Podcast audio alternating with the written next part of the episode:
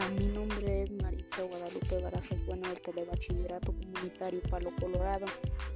Hoy les hablaré sobre, eh, sobre los virus, están vivos y qué son.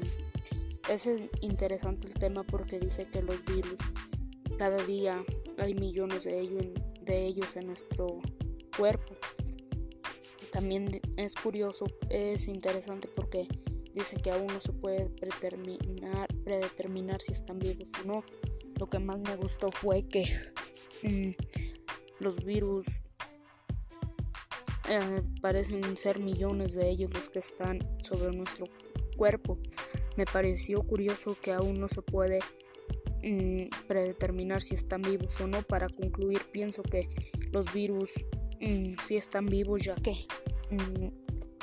como cómo le hacen para estar ellos sobre nuestro cuerpo. Por eso pienso que si están vivos.